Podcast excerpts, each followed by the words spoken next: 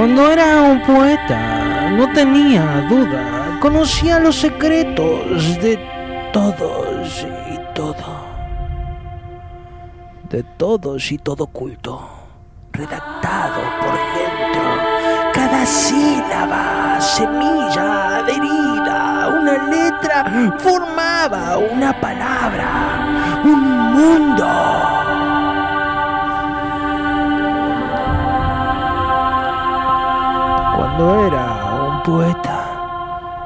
el mundo era un racimo de palabras salpicadas en el espacio en blanco.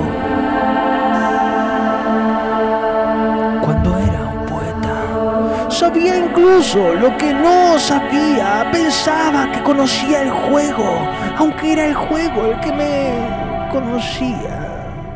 Me tocaba como una ocarina,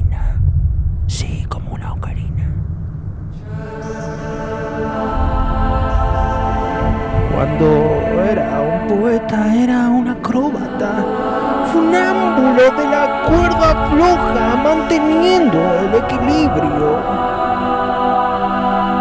Con mis pantuflas en un alambre sobre el gran cañón, infierno, vértigo.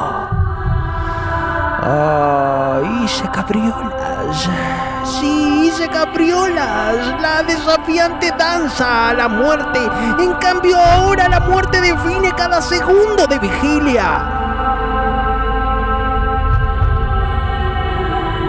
Cuando era un poeta, todos los que conocía eran poetas también y nos reuníamos en hogares donde poetas y otros se reunían y sí, preguntas, sí, sin pausa, sin respuesta.